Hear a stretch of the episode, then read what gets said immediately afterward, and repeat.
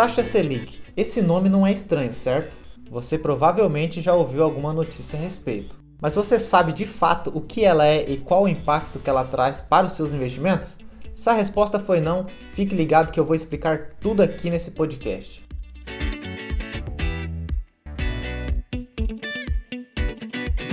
Fala pessoal, está começando mais um Multicast. Eu sou Eliezer e como mencionei, hoje eu vou falar com vocês sobre a taxa Selic. O termo Selic é uma abreviação para Sistema Especial de Liquidação e Custódia. Ela representa a taxa básica de juros do Brasil. A taxa Selic influencia todas as taxas de juros do país, como as taxas de juros dos empréstimos, dos financiamentos e das aplicações financeiras, além também de ser a principal ferramenta do Banco Central para controlar a inflação. Sendo assim, tem uma importância fundamental, especialmente para quem investe, seja na renda fixa ou na bolsa de valores.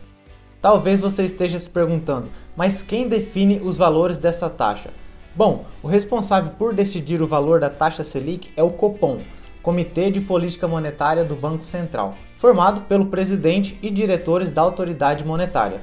É realizado a cada 45 dias uma reunião para definir se a taxa aumenta, diminui ou se mantém estável com base em quatro fundamentos: inflação, atividade econômica, cenário externo e contas públicas.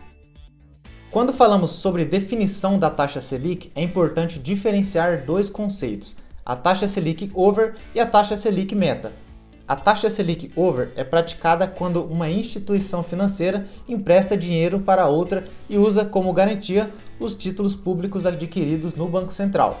Já a taxa Selic meta é a que você está acostumado a ouvir sobre, a taxa básica da economia brasileira. Ela serve como parâmetro para as outras taxas praticadas no mercado e tende a ser a menor taxa na economia significa que é dela que normalmente estão falando quando você escuta notícias acerca dos juros e da Selic no país.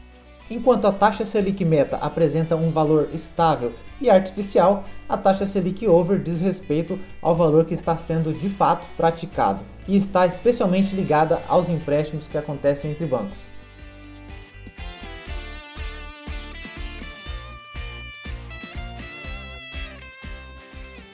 Os efeitos da mudança da Selic são sentidos por todos os brasileiros, bancos e até investidores estrangeiros, basicamente. Se a taxa Selic diminui, o crédito fica mais acessível, já que os bancos tendem a baixar as taxas de juros, fazendo com que a inflação suba. Se a taxa Selic aumenta, os preços tendem a baixar ou ficar estáveis, como uma consequência do controle da inflação, Consequentemente, os juros de crédito, parcelamento e cheque especial ficam mais altos. E chegamos ao fim de mais um episódio. Espero ter te ajudado. Bons investimentos e até o próximo Multicast.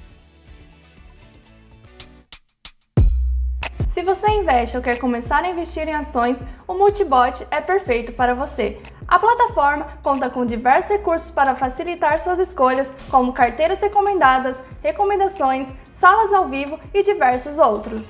Ficou interessado? Acesse multibot.com.br e garanta o plano que mais se encaixe ao seu perfil investidor.